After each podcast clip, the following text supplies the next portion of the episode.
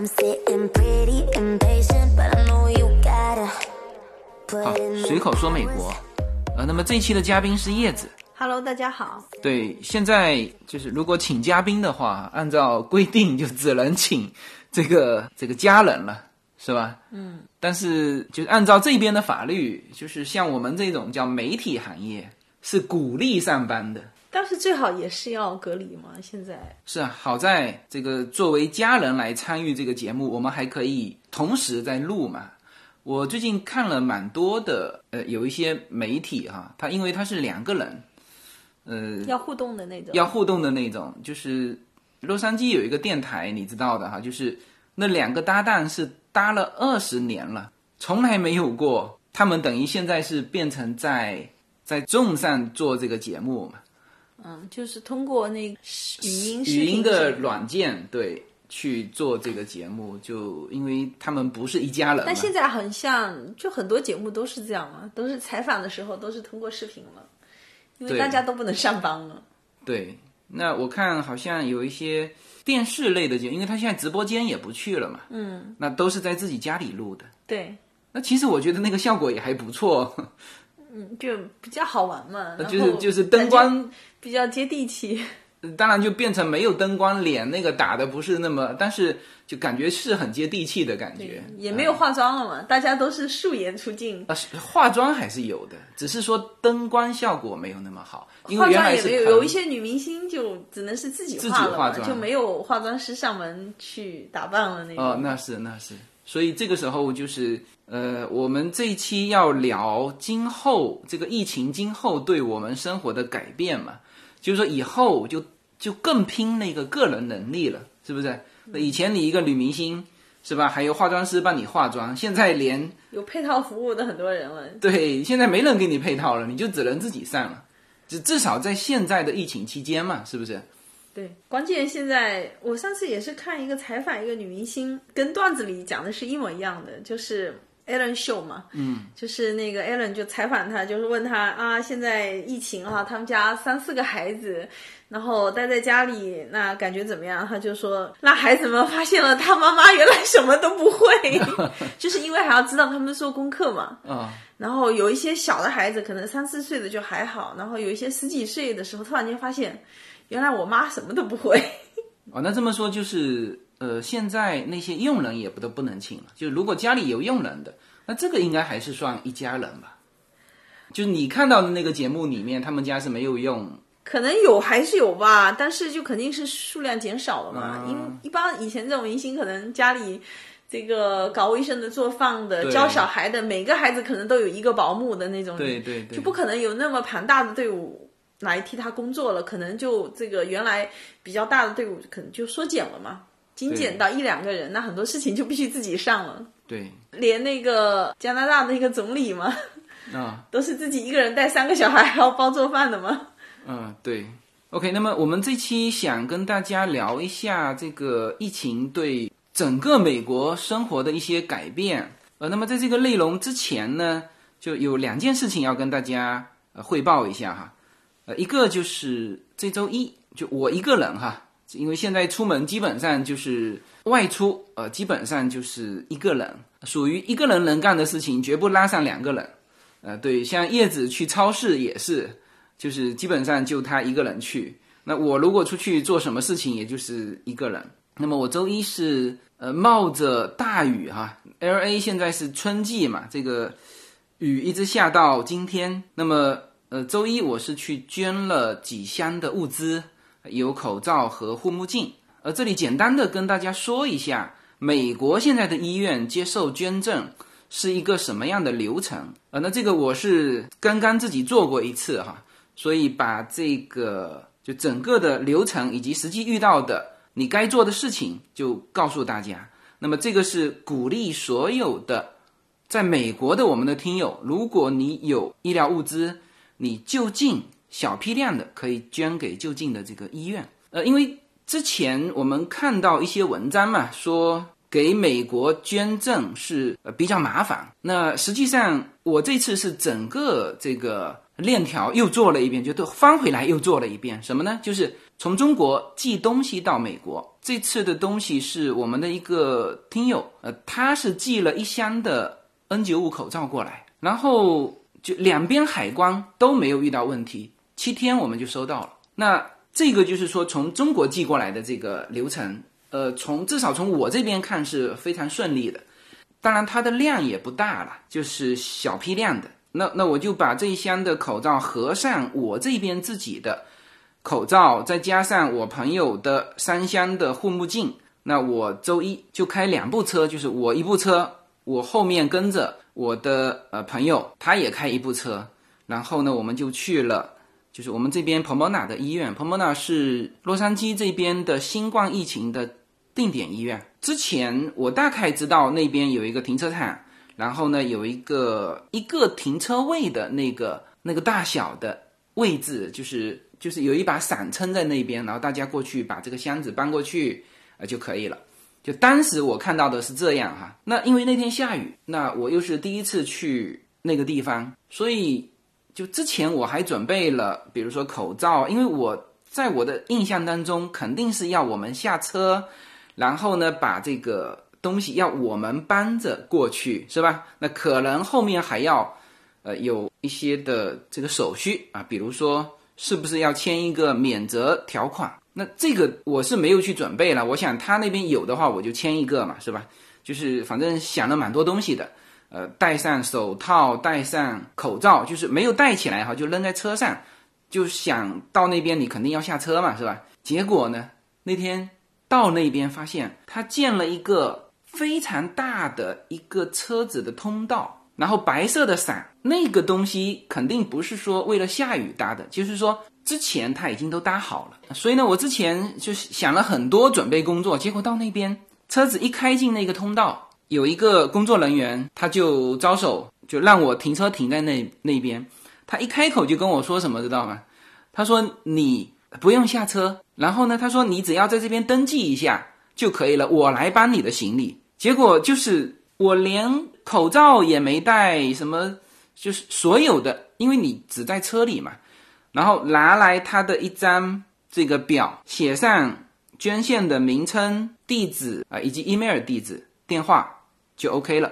他没有让你填那个你捐了什么东西，填完之后，我把这个交给他，把后车厢打开，他把我车里面的两箱口罩就搬走，放到他旁边的那个卡车上去。我后面的我的朋友。三箱的护目镜也是这样啊，那这就结束了。呃，就这个过程我要描述给大家，呃，就是要告诉大家几件事情啊，就是第一，呃，像这种小批量的捐赠，这个手续是非常简单的，就是你开车到那边，他后车厢搬走，你连车子都不用下，零接触啊，零接触，对，而且呢，就是原来大家对于这个手续上的担心就可以全部避免掉了。对，我之前有看到网上很多人发嘛，发说这个捐赠要就是会被会被追责什么的，然后会怎样怎样，就写的很夸张。就是本身那篇文章呢，就是他的举的那个例子，那不是捐赠，那是卖给，嗯，他卖完之后发现质量问题，嗯，啊，这个是跟捐赠完全不一样的。就是那当然大批量的捐赠，比如说。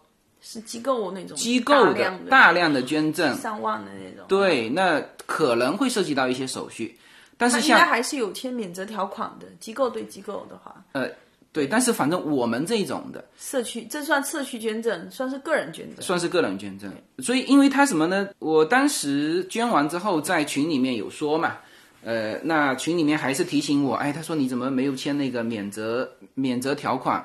呃，我说其实没必要，因为他没有。写的那个表格里面没有说你捐了什么东西，嗯，那这样即使说有什么问题，他追不到我这边来，是吧？那当然，我们捐的东西本身是没有问题啊。我因为我这次捐的所有的东西都是在美国买的。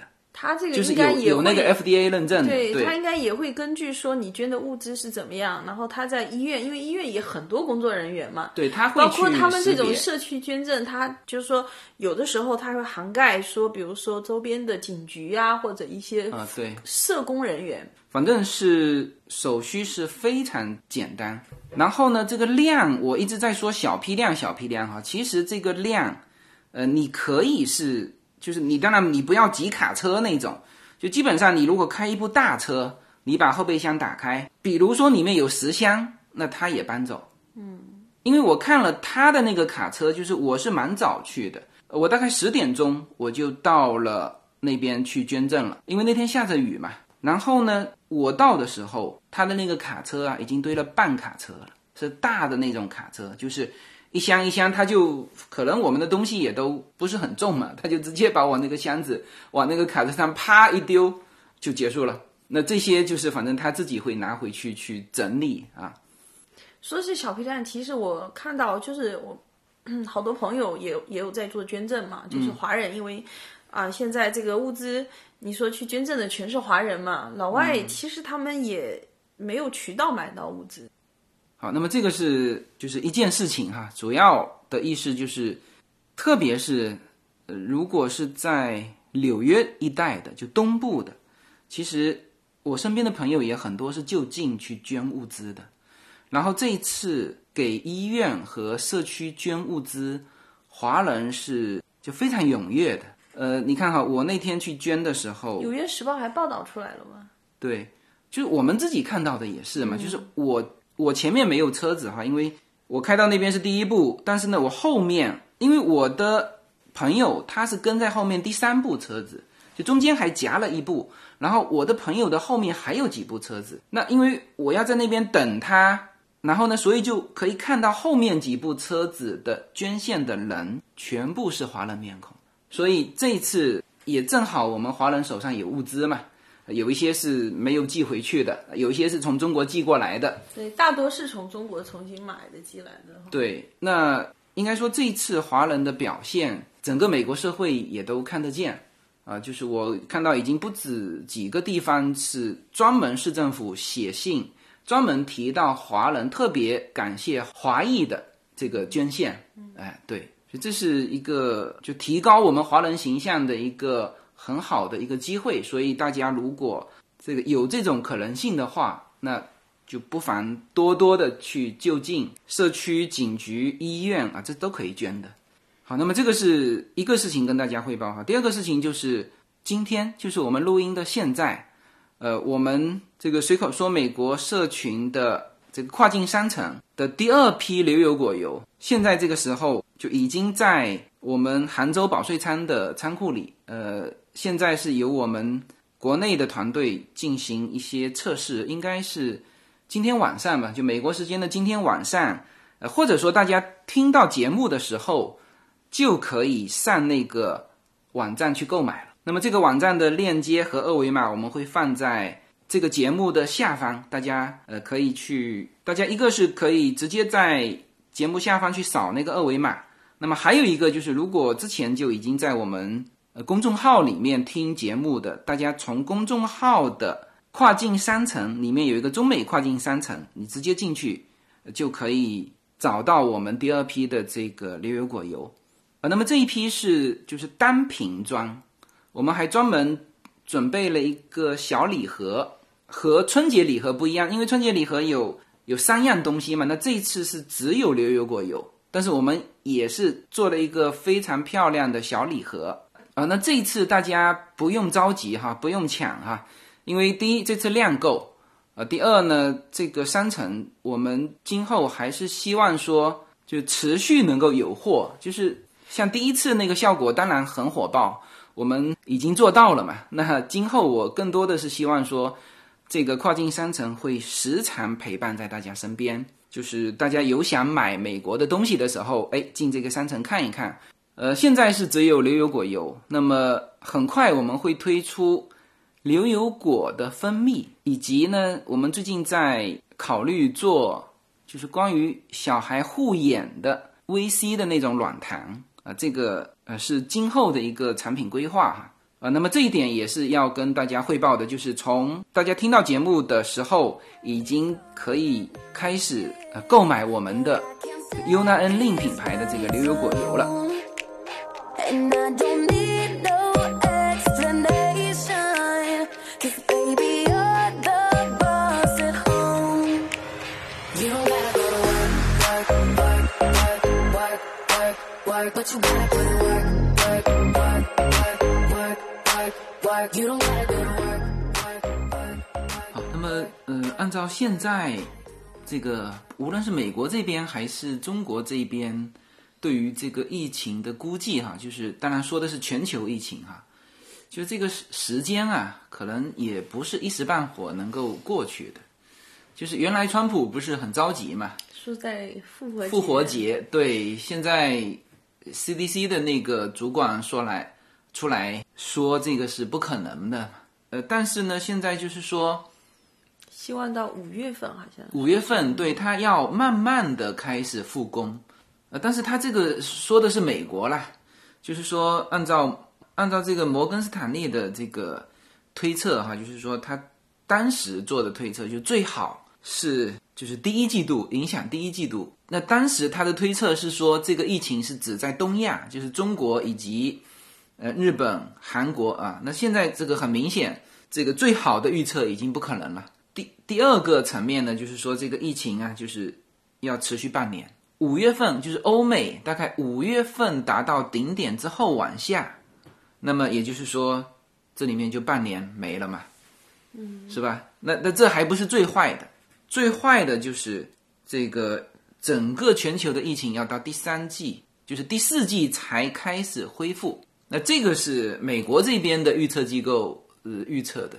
然后我昨天看了一下那个张文宏医生，这个他预测的更悲观，就是要一两年的时间。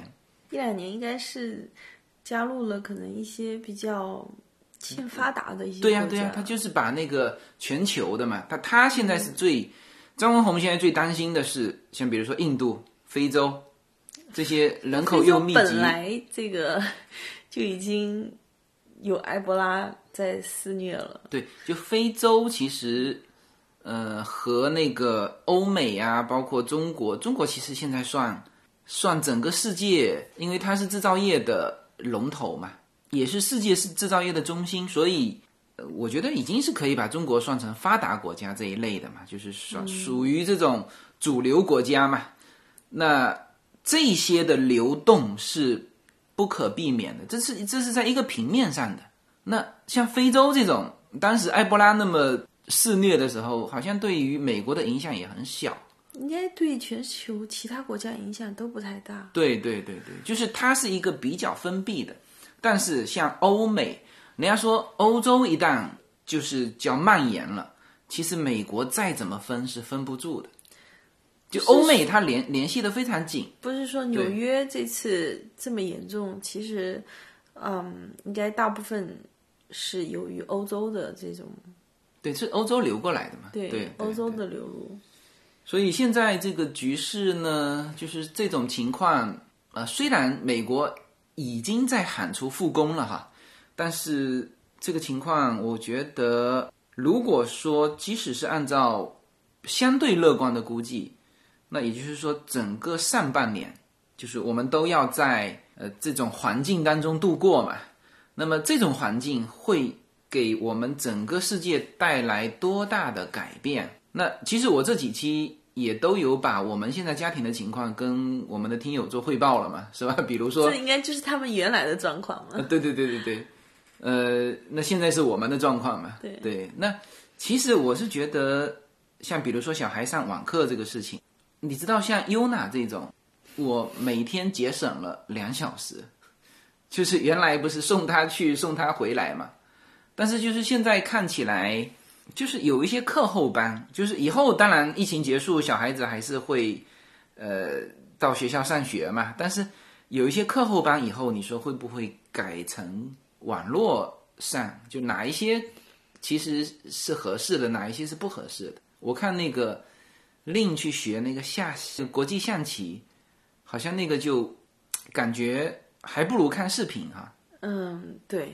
但是他因为现在没有办法做到说，在他们也是在众山上嘛，但是就没有办法做到说他和其他小朋友两个人就对下。对对仗的那种。那对于小朋友来说就缺少乐趣了嘛，他只是听老师一个劲的在那说嘛，嗯，然后也缺少一些实战嘛。但是就是说，如果说哈这种网络会议能够以后做得更好，就是真正能做到更灵活，对，一边老师在教，另外那一边是用那个小朋友之间也可以互达成互动的那种哈。对战，就是，电脑对战其。实完全就是说，我觉得在家里上就已经很好了。嗯对，这样子就会省掉那个路上的时间。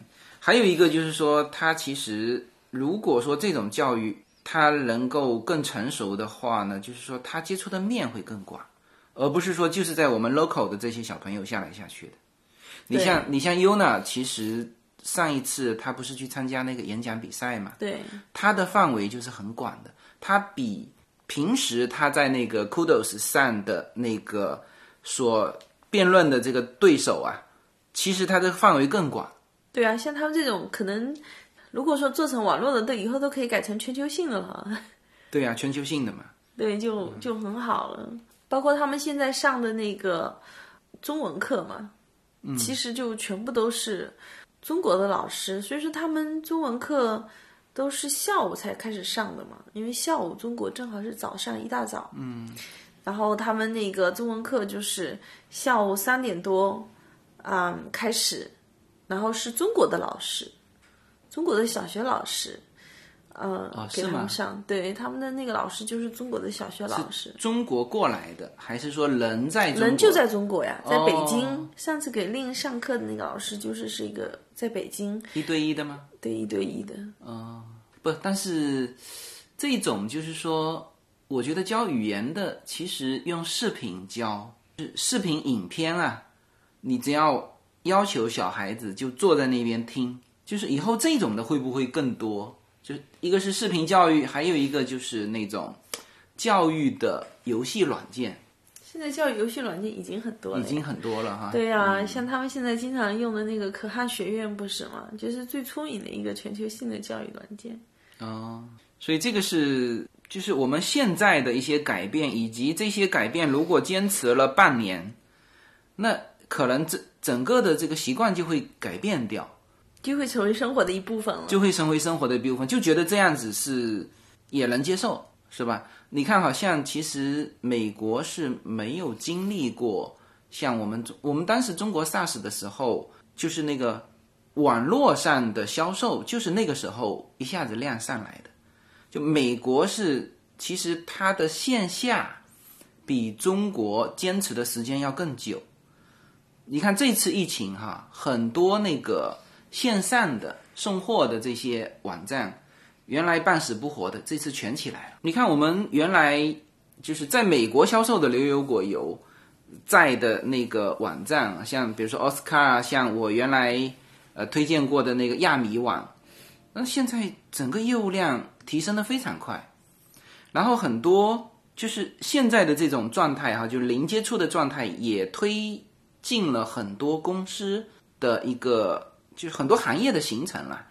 像中国外卖是不是？对对对对，就是已经是很成熟的。其实，在美国就不是那么多人用哈，但是肯定是也有。原来直接没有啊，呃也有也有，但是但很是很少，就是说它的业务量比较小。对，然后因为它要除了送的费用，还要小费啊什么的，就是它整个加上这一块的，就是送到家里，呃，费用还不便宜。现在这些都很方便了，对，就而且非常多，各种各样的。呃，所以其实好像每一次的这种大的疫情，你像这一次哈，那绝对是大疫情了。这个我们叫见证历史嘛，不是有一个段子说，就二零二零年我们啥也没干，光见证历史了嘛，就是我们就是在这个历史之中嘛。以后说不定翻回头听这期节目，就听这一段的这个节目的时候，就也是一种纪念吧。就是说，哦，当时这么艰难的情况，我们也都度过了哈。都走过来了，对，所以每一段的疫情呢，对于世界的改变，呃，它一定是会有一些实质的变化的。推动这个社会发展了。你看，当时十四世纪的时候，就是那个黑死病，当时欧洲不是人口减少了非常多嘛？嗯，就是其中一个就是技术的改良，他人少了嘛，就原来这么多人做的，那你现在实在没有人，那怎么办？只能是呃提高这个技术。那这个是从纯粹的工业化的工业化的角度，对。那当然，就是那个时候也开始了那个关于对于信仰的一些探讨嘛。这次好像也有，就是我记得好像还有一个电视台采访了一个牧师嘛，是一个嗯很出名的牧师。就是说，在中国，我觉得可能是没有这种类型的人啊，但是在美国，我觉得可能还是不在少数，就是有那种很坚定的那种信上帝的是吗？对基督教教徒嘛，非常信仰非常坚定的基督教徒，然后就觉得说，我可能我的行为啊、举止啊，一切都按照圣经上的哈，就是说，上帝告诉我我要怎么做，我都是按照那样做的。但是为什么可能有一些灾害还降临到我头上嘛？就类似这样的哈。呃，那这个跟十四世纪的时候是一样的，就是当时因为死的人太多了。那这一次其实，因为现在的科技力量上来之后，你你毕竟怎么样？你美国现在数据算是蛮高的，对而且百分之三嘛，是不是？而且这个疫情时间其实对于以前来说，现在控制的时间是很比较短的，很短，对，不是肆虐那么长时间。是啊，欧洲当时黑死病死了是百分之三十几，而现在是现在那个百分之三是确诊之后的百分之三，当时是全体人数的百分之三十，嗯，呃，所以这个是不不一样的。应该每一次这种瘟疫啊或者流行病肆虐之后，我觉得应该是有更多人是会加入到这种信仰科学、科学教的这个。嗯对，就是每一次他对于世界的改变，他一定是有的。那你看哈，这次我个人感觉，至少看得见的哈，两个方面。第一，我现在叫做在家办公。我今天刚刚跟我那个纽约的一个就是精算师，我们还去过他家嘛。嗯。我问他什么情况，他说已经在家办公四周了，但基本上他的工作不受影响。所以如果经过这一次，如果这个拉的时间够长啊，就是你如果持续在家办公半年，那么你信不信，到了真正说哦疫情结束的时候，他就会发现，其实在家办公也不错。那是不是大家对于职业的概念就不是说一个人好像很多人就是只是做一份职业嘛？就是说对职业的感觉是说，比如说我嗯是正式的做某个加入某个公司，在这个职务上做这件事情的时候，很多在中国更是这样了，就是我就是做这份职务，在这个公司。但是当你一切变成说我只要在家办公的时候，可能每个人可以发挥的那种自由度就很大了。他可能是比如说经上师在家办公，但是他可能同时也是一个画家，或者说是嗯。对，这这个可就是能在网络上教画画呀，或者说是就是同时可以身兼很多种不同的。就我们叫斜杠青年嘛。对，呃，这个是一方面哈，这个就是我其实之前就有说到超级个体嘛。那这个是从就是整个没有这个疫情，它其实整个呃今后的年轻人，我相信哈，他们更是斜杠青年，就是每一个人他可以做很多个工作。对啊、对，那这个是是疫情是不是加快了这个脚步？嗯，这个疫情，我觉得首先来说，在家办公啊，这个之前因为中国经历的比较早嘛，它就已经有一些段子摆在那里了，就是才发现说，哦，原来这么多的会是没有必要开的，然后那种网上的那个应酬是没有必要的，是吧？就是有很多出差呀、现在看起来一样能够把事情办了，是吧？所以大家才说，如果都是在家办公。少了办公室的那种客套，说不定这个工作更务实。那是不是也意味着这个人际关系就相对变得简单了？呃，应该说人际关系变得务务实。也简单，对，你就不用有那么多，就是你现在发现没必要的应酬，就是以后你可能久了之后，你也不会再去重新把它 挑起来。你看哈，现在其实呃，大家呃越来越多的是在家办公嘛。其实这一次疫情强行的把那个非基础性的、非必要的全部赶回家里了。你有没有发现？就是比如说，它是基础性的，该怎么上班，它不能 stay at home 啊，是吧？比如说维护网络的这个警察、医院，呃，这些都叫基础性的。超市是不是？呃，仓库。这个交通，呃，这些都叫基础性的。基础性的，在这次疫情里面，他们没有断过，至少美国没有断过啊。就是它照样是正常运行。然后剩下的，我们能不能认为就是你本来就可以赶回去的啊？其实当然，现在美国失业是非常多了哈。到今天为止，美国失业是一千七百万了。今天为止，就是它连续几周加起来的。但是呢，这个这个预计是要达到四千七百万到五千万之间。但是我觉得这种失业，就是你这种失业，等到疫情过了之后，马上就是说你你就能够说，只要你就是因为在美国很多人没有存款嘛，也就是政府支持你，在这段时间，嗯，比如说这三个月或者四个月你能度过去之后，你社会重新开始运转的时候，你很快又马上能找到工作。这个叫暂时性失业，就是那个。之前我们读书有读过啊，这个呃呃，当然我是学经济的哈，就是说，呃，它有分为呃暂时性失业和呃那种就是没有工作能力的那种失业哈是不同的。那就是说，现在其实这次疫情是强行的把这个社会的进程就在这一块的社会进程给它推推前了。我个人感觉哈，就是说你现在。只要没有报失业的，我现在这个事情是反过来说的哈。你美国总共三亿多人，是吧？现在就是说没有报失业的，其实你原来是不是就没有必要去上班，是吧？你能不能反过来是这样说的，是吧？所以这个就是说，呃，每一次的疫情它都会推动社会的变化，当然这个变化我们希望是进步，我们希望是进步。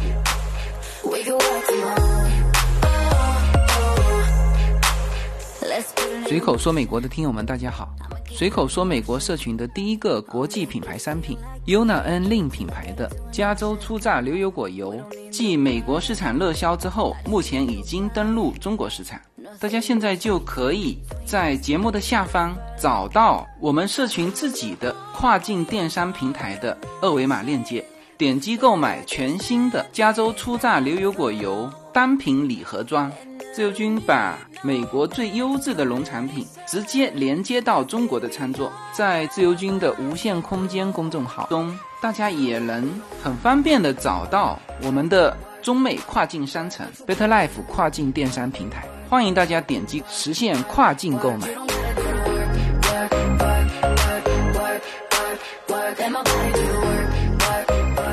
那当然，一个是叫做工作的方式啊。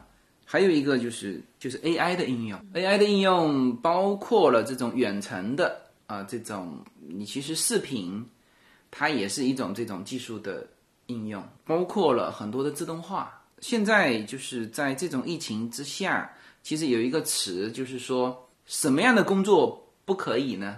群聚性工作，你只要是聚在一起的，那那就比如说我们刚才还说到，比如说拍电影的。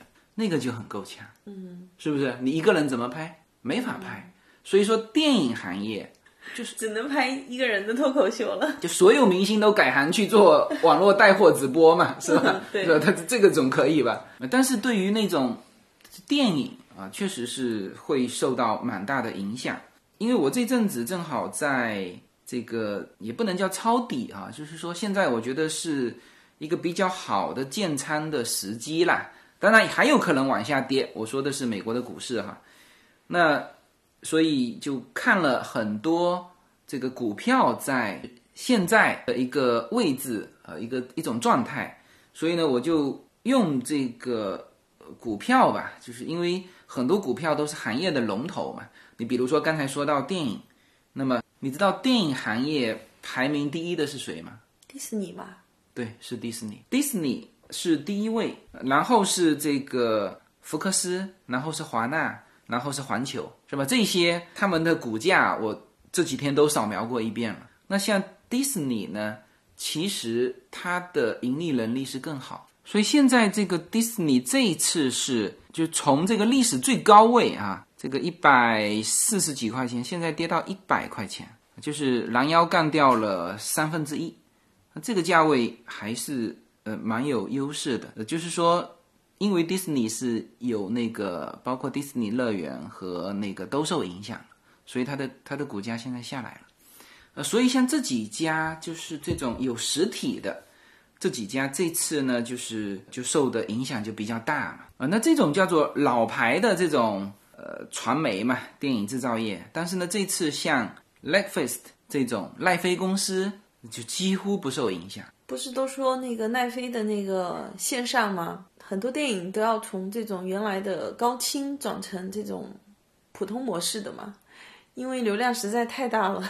对，你看哈，奈飞公司这一年的这个股票变化几乎没有。你看它现在的价格是三百七十块钱，而它的股价最顶端的时候是三百八十六块钱，就几乎没怎么跌。就是熔断那几天，股票熔断那几天跌下去，跌到三百块钱，然后又上来，就没有什么差别。因为大家都待在家里了嘛，实在没事干就一直刷了嘛，都在刷电影看。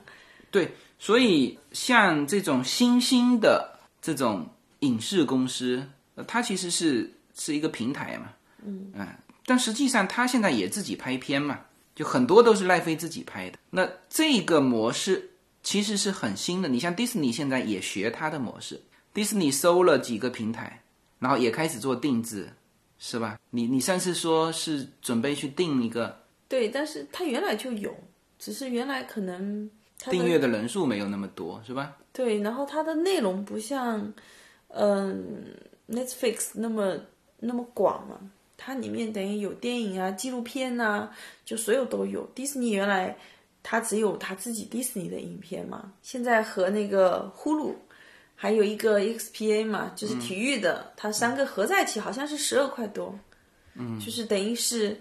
既有电影，然后又有那种影片嘛，然后呢，完了之后还有一些嗯体育方面的，像奈飞多少钱？八块九毛九，最低的一个档，八块九毛九，哦对。那奈飞还是蛮便宜的。嗯但是那个也是也十二块多啊，但它三个嗯合在一起，然后它的内容还覆盖了体育，哦，对，那么这个就是常常说现在电影院是损失非常惨重嘛，所以这些有实体的，呃比如说环球啊、华纳呀、呃福克斯啊、迪士尼啊，在这一次疫情当中都受到了影响。那其实这也是一个洗牌的一个过程。这次洗牌洗完，那我觉得像奈飞这种，因为它至少股价挺在那里，嗯，这其实代表了大家对这个商业模式的一个看法，是不是？这这在这一次疫情的情况之下，它的股价几乎不受影响，那这个就说明大家对于未来它的看好。人家说，从股票上看这个行业，基本上你等于是提早六个月，嗯，半年就可以看到它的未来。基本上像呃像美国的这个华尔街这帮人，呃，那他们是肯定有更多的数据来支撑说，呃，这个行业今后会怎么样？那你看，我今天还收到邮件，说是，呃，是环球影城发的，说是他们应该会在关闭到五月三十一号之后呢？之后，暂时暂定关闭到五月三十一号之后就开放了嘛。嗯，这可能是他目前，因为不是纽约市市长不是好像这两天也说纽约的疫情大概，嗯、他预估持续到六月份嘛，会结束嘛。对啊，所以说，可能很多这种像迪士尼啊、环球影城这种游乐场，呃，反正我收到邮件都是他们暂时决定是只关闭到五月三十一号。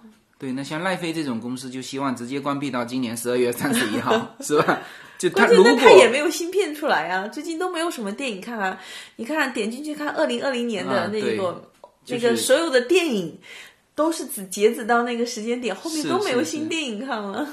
是我非常担心那个西部世界这个还能播几集，因为它很多都是边拍边播的嘛。对对呀、对呀、这一季播完，下一季估计 肯定比那个原来预定时间要再多个半年时间。嗯 OK，那么这个是 影视这一块的哈。那像金融这一块的，其实近期呃也是一个建仓或者说买入的一个机会。我个人觉得金融也不太受影响，就是即使这个疫情持续的时间长，以后大家说所有的习惯都改变了，所以我觉得像金融这种啊，就是不太会受影响。你像我今天问的那个我的纽约的那个精算师，他就不受影响。他们公司受影响了，呃，他公司也不受影响。你看哈，他的这只股票是在这个叫美国保德信金融集团，就是呃，这是美国第二大的保险保险公司哈。呃，其他业务我不太清楚啊，就是说它是分红型的股票，就很多人买它这个股票就是为了分红。它每个原来价格在一百块钱的时候，每个季度可以分到一块一美元，就一股可以分到一块一美元。那你想想，你算一下吧，就是你只要买它一股，就是它一直在一百块钱左右嘛，那就是说每年可以分到四块四，那就是说你买它股票的分红就有百分之四点四年化嘛，是不是？好，它现在拦腰斩断了。它前几天跌到五十块钱，今天是在五十八块七毛，啊，就算是五十八块七毛买进去，你算一下，它如果还是一块一分红，然后它的一块一分红，像因为我这个朋友在里面嘛，他是知道，他说他固定的会有一块一的分红，那么这样一算就是接近多少？就它很稳定的在这个点位，就是就今天买的这个点位，还有百分之七点五的年化。是吧？就是，那你像这个股票代码叫 JPM，就是我们 Chase 银行的那个，那我也不觉得它会受什么影响，是吧？我们是宅在家里啊，但但是我们的房贷照样交啊。那很多人可能失业的这几个月，他就交不起房贷了，嗯，那就是贷款也可以推迟吗？没有贷贷款，它就是不能推迟嘛，所以它的这个 JPM 这个这个这个股票。它的收益不受影响，那是不是以后会有很多拍卖物出来了？那这是另外一个话题了。那就进入金融危机的时候，那现在就是因为它为什么释放二点二万亿嘛？它就是不让到了那个程度，而从目前股票的情况，它稳住了嘛，就不会到那种。但是前一阵子那个四次熔断的时候是非常可怕，头寸非常少，嗯，所以我个人觉得就是说，如果我们现在探讨的是。就是疫情的环境，比如说维持一年两年，哪一些行业会垮掉？哪一些行业是不受影响？哪一些行业是孕育而生而且蓬勃发展？我觉得五 G 技术应该会蓬勃发展。五 G 技术本来就会蓬勃发展，只是说五 G 的应用会更推动。对啊，你说家里一群小朋友要上网课怎么办？网络速度太慢了。啊，那这个是很基础的事情。以后是，比如说会改变很多的，比如说哈，以后的可穿戴的这个视频技术可能都会发展的非常快。就是眼镜啊，原来的那个谷歌眼镜，是吧？像这种东西，它会呃迫使它往前走嘛，是吧？所以我觉得金融这一块，你只要不经济到金融危机那个程度，就是说你这个往前推。经过这次疫情之后，这个整个时代往前进步走，其实对于金融行业还是一个推动，还是一个进步。其实你看现在，就是这一点，可能在中国更已经是走在前面了。就是中国在于这种数字货币的应用，其实是走在美国前面的嘛。美国还信用卡呀，我们偶尔还跑跑银行，是吧？嗯，比如说美国的，中国是走在全球的前端，对。但现在通过这次疫情，比如说，因为原来很方便嘛，就去一下银行，比如说你问一些事情啊，那那那现在通过这次疫情不能去了之后，就是说很多东西你自己发现哦，在网络上也能办。但是对于老人家来说就很痛苦了耶，就如果所有东西都转成这种数字化，在网络上，哦，那这个中国原来在我们全部变成。手机智能手机的时候，老人家就已经痛苦过一批了，但是不是有一些简单的也学会了吗？就是它的这种应用会越来越傻瓜化，所以我觉得就金融这一块，就是只要经济不进入那种金融危机，那金融这一块的这个整体的行业也不太受会影响。那包括你保险，通过这一次之后，保险的这个大家对于保险的需求其实反而提高了。嗯，是吧？好，那么其实这次叫做戴维斯双击，最严重的就是石油航空业，就航空是被打的最最狠的，所以应该旅行业也被打击的很狠，旅游业。你看哈，我是有两只航空股嘛，一只是波音，一只是 Delta，全部都在最底端。你看看到没有？这是一年的那个图，它其实之前运行的很平稳的，一下子从最高点六十一块钱到现今天的二十四块钱，干掉一半以上。我们不是这个本 Delta，来对打算去那个哥斯达黎加嘛？我订的那个航空公司就是 Delta 的那个飞机嘛。嗯。然后就是现在都给退嘛，他也给退了，但是他的 credit 留在他的航空公司嘛。然后我那个一个朋友就是做做旅游行业的嘛，他说这如果哈最近包括之后要买机票，不是要回中国什么的，他说你今天都要买这种中国航空公司的机票，因为。中国是国企什么？不会倒。对呀、因为他就说你买这种，因为如果说要回国，现在机票不是也很贵嘛，而且一直换来换去的，万一你的航班被取消了，你的 credit 留在那个航空公司，关键那个航空公司要撑得下去啊。就是国外的这个航空公司也谁也不知道能不能撑到这个整个疫情结束。如果说真的持续一两年的话，嗯，但是就是航空公司的确是有可能哈，但是它的像这种 Delta 这种航空公司，就算有什么问题，一美国政府会救，还有一个呢就是呃有可能就是兼并重组嘛，无非是这个样子。但是像波音这种，我个人觉得，嗯，这次疫情会不会对航空的制造，就是也会迫使它去？之前不是超音速客机，就是其实是已经技术实现了，但是就没有把它量产。当然，这个我只是一个感觉哈，就是也不会推动，比如说，就说是十三个小时回到中国，还是说你超音速四个小时回到中国有差别吗？好像也没差别啊，当然有差别。还是有差别。但是不管怎么说，像 关键是原来十三个小时，不是很多回中国的年轻留学生是不吃不喝十几二十个小时，就穿着防护服回去嘛，不吃不喝实际上，如果只有四五个小时，那还是很多人可以做到的。二十几个小时，那只有年轻力壮的。穿着防护服坐这个超音速飞机回去啊，那你这个把这个未来描绘的太环境描绘的太太险恶了哈。呃，但是就是总体来说，这个行业哈、就是这叫刚需啊，就飞机啊还是个刚需。像邮轮行业，其实以后这个邮轮整个行业都有可能面临的就这样没掉。这次钻石公众号给大家的印象印象太深刻了。你想想看，原来坐游轮的都是哪些人？本来就是老人家多，嗯，是不是？然后你又这种封闭式的，对啊，所以那时候我看到那个新闻，不是说，嗯，就是美国最大的那个游轮公司吗？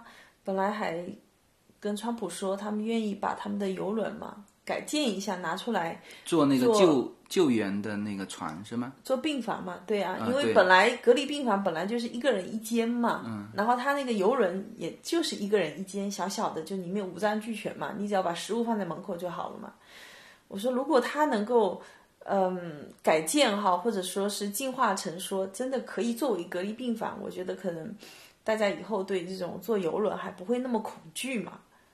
就是假设美国政府真的接受它，它能够，呃，但整个空调系统能够支撑到说它能够改建作为传染病的隔离病房。不行，不行，没传染病的隔离病房很难做。对我的意思你就是说，你这次你看哈，这个什么安慰号和就是两艘救援船，它始终一直在接收的都是那个普通病人，普通病人但我的意思是说，如果它能改建到那个程度哈，那我相信以后还是会有人放心去做的嘛，因为他这嗯保证了说这个封闭。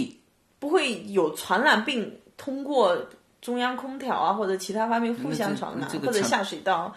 那这个成本就不划算了。但是关键是说，如果说你做不到，很可能你整个行业就对呀、就整个行业就就有可能没不这个嗯，其实历史上在这个整个进步的过程当中，很多行业就是没了。本身游轮这个行业，我我感觉哈，就是一个怎么讲呢？老人家做的。我们上次去做完游轮，我太深刻的感觉就是就不适合我们年轻人。只是说不适合你啊，还是很多人很喜欢做的。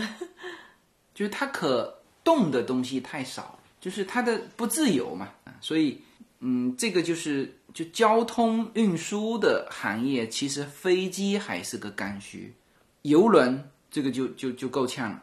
然后就是无论你技术怎么进步，比如说 OK，那特斯拉发展起来，大家都无人驾驶，其实单个密封的那个私家车是比交通工具来的，就在传染病这一块要安全的很多嘛。人家不是说这次洛杉矶，呃，就是加州疫情没有纽约那么严重嘛？作为全美对第二大城市，就得益于说洛杉矶非常非常糟糕的公共交通，对，呃，就基本上没有什么公共交通系统。对但是你这个再怎么发展，所以说到特斯拉的问题哈，你看哈，单单这个特斯拉就牵扯到你要去预估哪几个未来，知道吗？你要预估石油的走势，是吧？就石油这次便宜了，对特斯拉来说是一个致命的打击，嗯，是吧？因为特斯拉主要是电车，电费没有降下来，而油价降下来了，那大家更多的就会去选择开那种传统的汽油的这个车子，嗯，是吧？呃，这是受这个影响。然后，当然它的好处就是说，哎，大家对于对公共交通就开始惧怕，那就是如果它大力发展它的无人驾驶，就像我们在西部世界里面看到的，就是就真的没有人，不需要人，就是用手机软件 Uber 过来一步，里面是空的，你就坐上去，你就坐上去，它就按照这个走。就如果是这种，那当然会就是更多的去隔断这种公共交通的但是互相的影响。的无人驾驶，那汽油车也可以做到呀。啊，对，汽油车也能做到，啊。是，所以特斯拉的，就是现在特斯拉的这个走势就比较的敏感。那当然，今天还是前昨天，俄罗斯好像和沙特谈妥了，就是开始双方大幅削减这个石油的产量。但问题是，它不削，它之前不削减也不行。因为航空公司这个耗油量最大的这一头全部都停了呀。航空公司停了嘛，然后个人交通，你看我们家多少 多少天都没开车出去了，对，是吧？开的还是电车，对呀、它不减也不行。嗯哎，不过我们今天刚刚收到那个车车辆保险给我们退的那个保险费是吧？嗯今天没有收到，哪有那么快？只是说他有这个通知而已。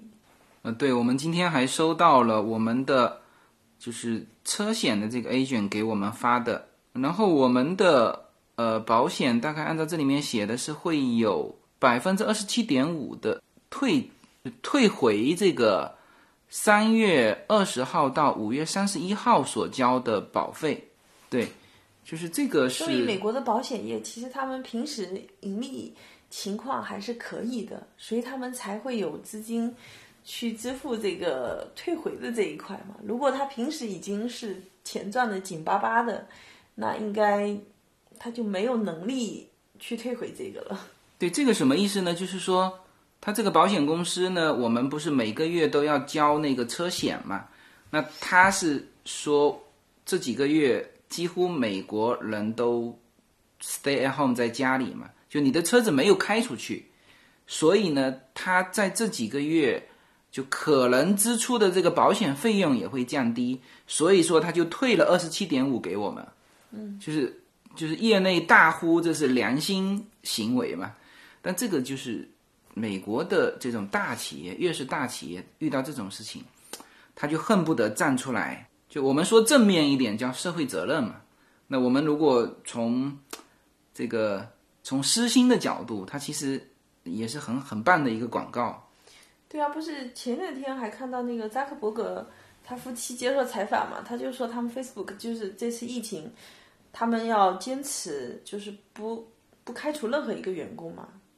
对他，他可以不开除的，他全部是在家办公的。那可能他有一些基础性员工啊，比如说搞卫生的呀之类的，就是反正人家就保证说我的企业不会让任何一个人丢失了他的工作，因为对他要在家里。那就是说，那他呼吁说一些大的企业都要能做到嘛。那像这次我我下午还问你嘛，就是说这个超市会不会受影响？那你是觉得说超市不会受影响是吧？肯定不会啊。你还觉得说超市可能量还增长了？因为大家都待在家里了嘛，都要自己做饭了呀。连玩清那种 从来都是下馆子不做饭的，都要待在家里做饭了。每个人都培养成大厨了，所以应该是批发给餐厅渠道的那一些批发商，我觉得他们可能就比较没生意。但是作为超市，我觉得他们肯定是销量还是往上涨的。嗯，对，你判断的是对的。呃，我也没有数据支撑说。这个 Costco 的量到底有没有下去？但是你只要看它的，单纯友情支撑是不是？不，你你看它的股价就可以了。你看哈，Costco 的股价最高的时候是三百二十三块钱，今天收盘是三百块钱，几乎没有跌，嗯，是吧？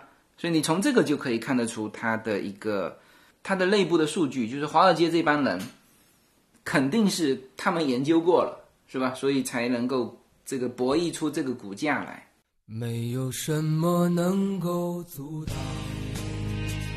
没有什么可以阻挡对自由的向往。大家好，这张专辑的播出时间是每周一周五的下午，每周两期，不见不散。现在大家除了收听我的音频节目之外，还可以加入我的微信公众号，公众号的名字是无限空间，这是一个跨越中美的自由连接的社群。大家可以通过这个公众号找到您所在的城市或者是您喜欢的微信群，加入随口说美国的社群。同时，也在这个公众号里面啊，已经建成了随口说美国的 IP 矩阵，名字叫做星辰大海。在这里面呢，大家。可以听到更多的跨境主播为您分享的更多的跨境内容。当然，您如果希望随时能够追踪到随口说美国的各类信息，您还可以登录新浪微博、今日头条、抖音去搜寻“随口说美国”。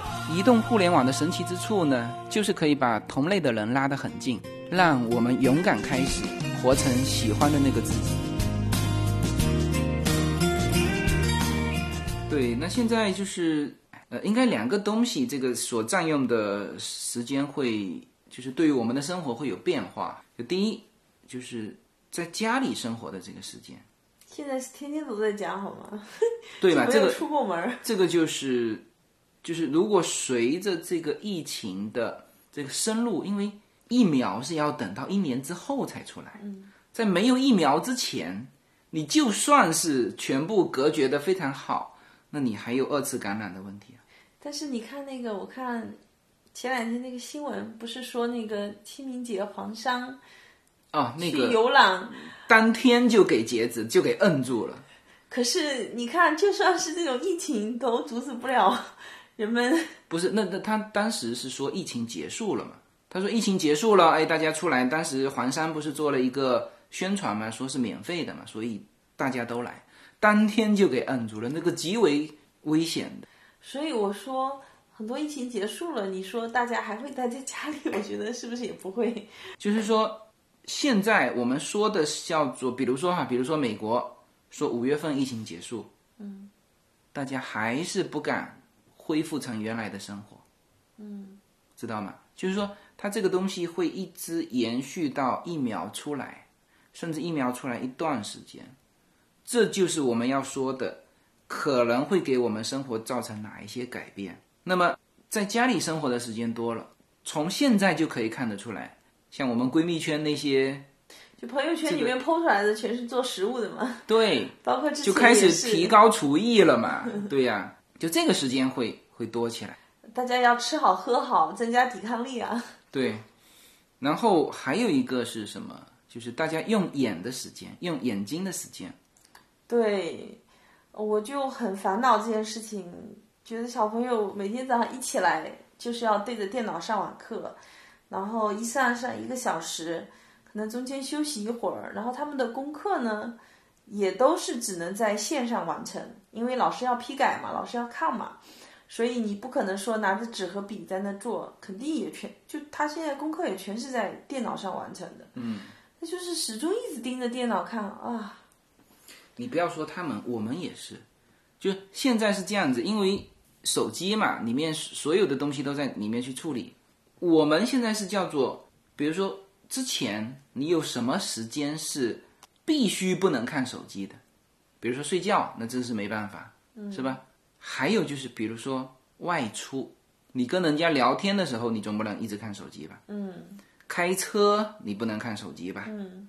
除非这些不能看手机的时候，那你不是都在看手机吗？你说我们抛开原来说，哎，跟人家社交不不好意思看手机，开车疫情的时候，把这个原来不许不让你看手机的这个时间全部全部都没有了，那你是不是剩下只能看手机？你都不要说小孩，我们的眼睛，所以我们现在在美国这边买那个成人护眼的那个叫叶黄素，对，那那个是成人可以吃，小孩子就没得吃了。嗯，对我也在找小孩子护眼的这个，对，想说除了这种补补锌啊、补补维 C 呀、提高抵抗力，这个眼睛也得保护起来。就觉得说现在用眼实在是用的太多了，而且没有出门，关键是他们有时候也很无聊。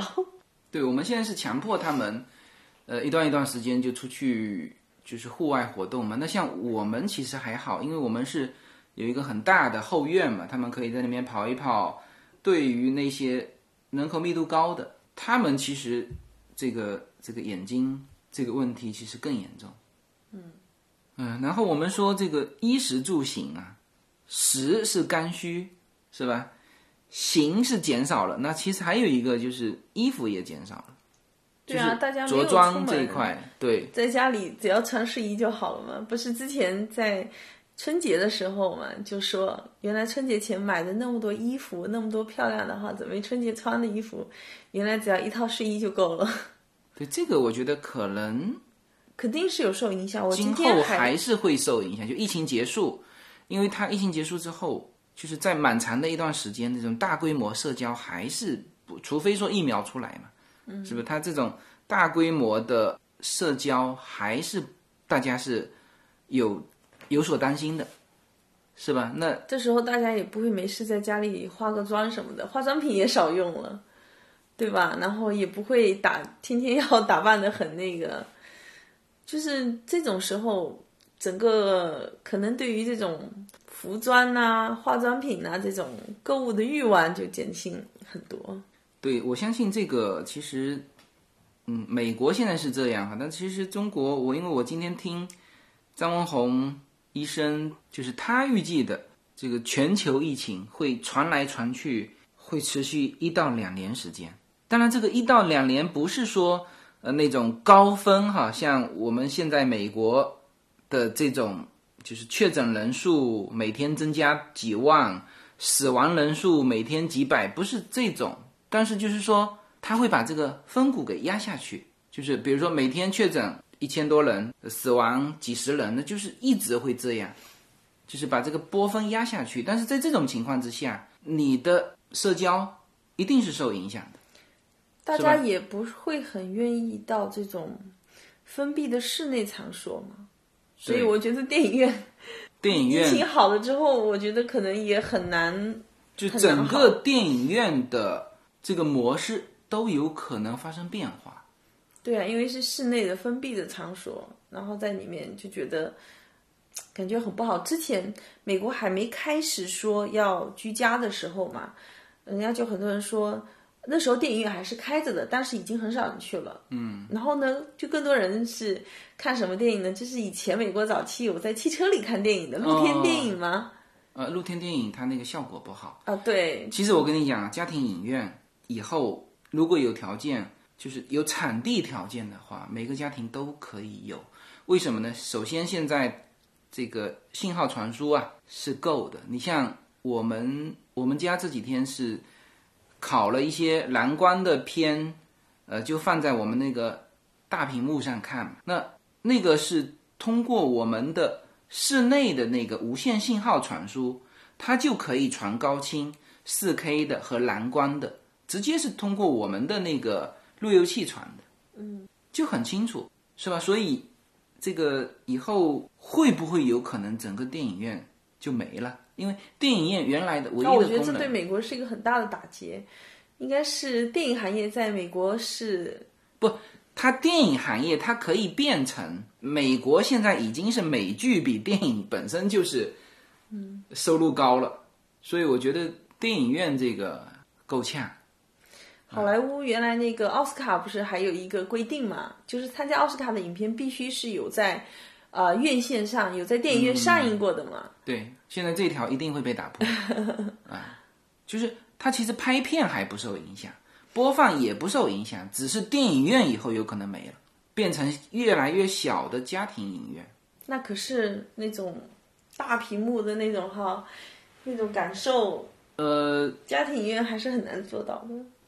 家庭影院是一个，还有一个就是戴个头盔，嗯，全部都直接改成三 D 的那对，种。全部呃不见得是三 D，但是它就是说会会放在你的那个眼镜上，然后头盔呢，就是说你有那个耳朵的那个，对，一戴跟外面也没关系，你坐在家里的沙发上，感受也是很好的，呃，对呀、也那也不错哈。那还有一个就是说，像现在都是用那个 Zoom 去开那个网络会议嘛，那以后这种软件会 会变得越来越精细化，精细化，对，播放 PPT 啊，还有一些互动啊，啊这些东西会越来越精细化。其实我是感觉很多生活上，因为我们原来在中国就是很忙嘛，然后到美国之后就生活一下子就慢下来，然后我每一次回中国也还是那个感受嘛，就是它更多的是一定要出去。就如果说很多事情是可以待在，比如说工作待在家里，呃，开会是在网络上，其实大家对于那个住宅的选择都有可能发生变化。比比如说哈，我我们说现在中国中国现在的叫一线的房子，就一个城市哈，一线的房子，你必须在地铁口。你如果不在地铁口，你就根本不能算一线的房子。但是实际上，地铁口的那些房子啊，当然也有可能有别墅，但是实际上是什么呢？更多的是那种高密度的、超高密度的。住起来还是不是很舒服的哈。当然，你搞一个平层大户 顶楼，当然也很舒服。但实际上，因为我们嗯，这种到乡下了，对我们是在洛杉矶这边这种这种大房子住习惯了，有后院，呃，对面可以小孩子眼睛可以看得远的，啊，像这种房子住习惯了。当然，我们觉得这种房子好。之前不是那个什么李子柒特别火嘛，大家都很羡慕他这种田园般的生活嘛。当一切这个只要在网络上可能的时候，大家都可以到乡下去享受田园生活了。对呀、反正我始终是认为，中国不知道发展是到什么时候哈，也就是这些富人也会搬到郊区去住那种平层的，国内叫别墅嘛，其实就是我们这边就是大房子嘛，就平层的这种大房子，有有院子，有天有地的。他如果不需要富人在哪都能找到天地。就他如果不需要一定要出门，现在是因为为什么说一定要在地铁口？就他要经常往外跑，上班啊，出去去社交啊什么的。那如果以后呃更多的是通过视频解决，呃，通过五 G 信号解决，那很考验夫妻关系，天天都待在一起。对呀、那这个生活也会改变嘛，这也是另外一种的返璞归真嘛。那夫妻关系本来就是要好的嘛，哪里有说你这种隔离这个一个月是吧？这个该离婚的就不离了，是吧？这个其实生活当中本来就是要多一些时间，就是我们不叫待在家里啊、就是愿与家人的相处。好，那么这一期呢，就是呃叫做生活的话题嘛，就跟大家聊一聊这个呃我们现在叫苦中作乐啊，就是 真的叫苦中作乐，因为呃洛杉矶还好了，就是美国现在数据主要是纽约那边东部那边是蛮严重的。对他们可能每一天看到那个数字增长的那种心情会比较压抑。我已经很久不看那些数字增长了，不去关心那些新闻。其实我们洛杉矶真的还好，以及我们的这种原来的生活方式就是大房子，然后出门是私家车，是吧？那如果是密度高的，它其实更压抑，嗯，是不是？但洛杉矶也很难找到密度高的房子。对我们这边整个西海岸基本上密度，呃，旧金山密度蛮高，但是旧金山的密度跟纽约还不一样，纽约是高楼。不过说是这种苦中作乐，但是好像对于我们家来说，这个还好，小朋友也不觉得会很很苦，或者说是过得很郁闷，就是好像都还可以。现在还有这个早上，每天早上小朋友还有时间帮忙一起做做早饭啊，就是一起弄弄吃的，他们也都小孩也都很乐意做帮手。好，那么这一期呢，就是跟大家聊一些这个疫情对我们生活的一些改变，以及会不会有一些行业呃会有一些这种巨大的变化，以及我们生活不是短期的改变，而是长期生活方式的改变。呃，那么最后在这个给我们的这个中美跨境商城做一个广告啊，就是呃第二批我们的牛油果油是已经就是到了中国了。所以，按照我们这次节目下面的这个链接，呃，就是可以直接进入我们的呃这个购买的一个平台。呃，那么大家听到节目的时候，这个牛油果油已经开始开卖了。然后大家其实除了自己买之外，还可以直接填写朋友的地址，那我们的物流人员就会送到你朋友家里去。就是特别是那种这也是疫情时时期的这个新的送礼方式吗？对呀、还有就是零接触。美国这边的，我们一直是在那个奥斯卡的那个平台上，就是其实美国的听友想送中国的朋友，就直接上中国的这个，就是我们的 Better Life 的这个跨境商城，你在那上面下单，你就可以直接送到你中国的朋友。而中国的朋友想送美国的朋友这个，你就直接在那个奥斯卡平台上就可以，也是微信支付，你就可以买完送到美国朋友的家里。就这这也是这个很好的疫情时机的送礼方式。对，而且送的这个东西也很好，就是它是很健康的一个生活必需品。对，而且它算是最健康的食用油，因为没有什么超得过牛油果油，而且又是这个特级初榨的，是吧？